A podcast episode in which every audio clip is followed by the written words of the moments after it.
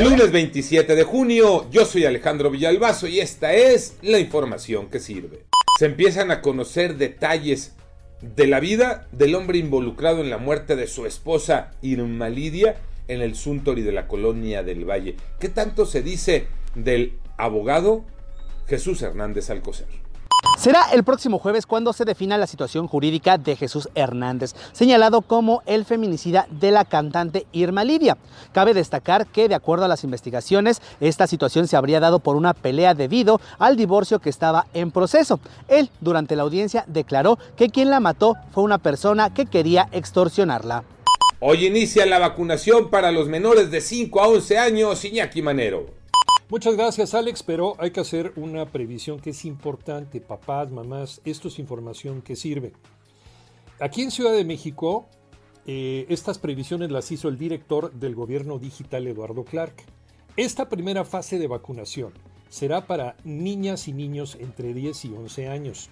Deberán haber nacido entre el 27 de junio de 2010 y el 31 de diciembre de 2011.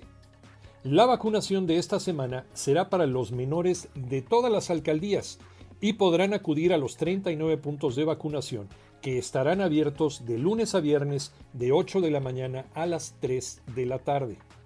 Si tienes alguna duda en dónde están los centros de vacunación y alguna otra pregunta relacionada con el tema, por favor consúltalo en la página www.vacunación.cdmx.gov.mx. A seguirse cuidando y a vacunarse.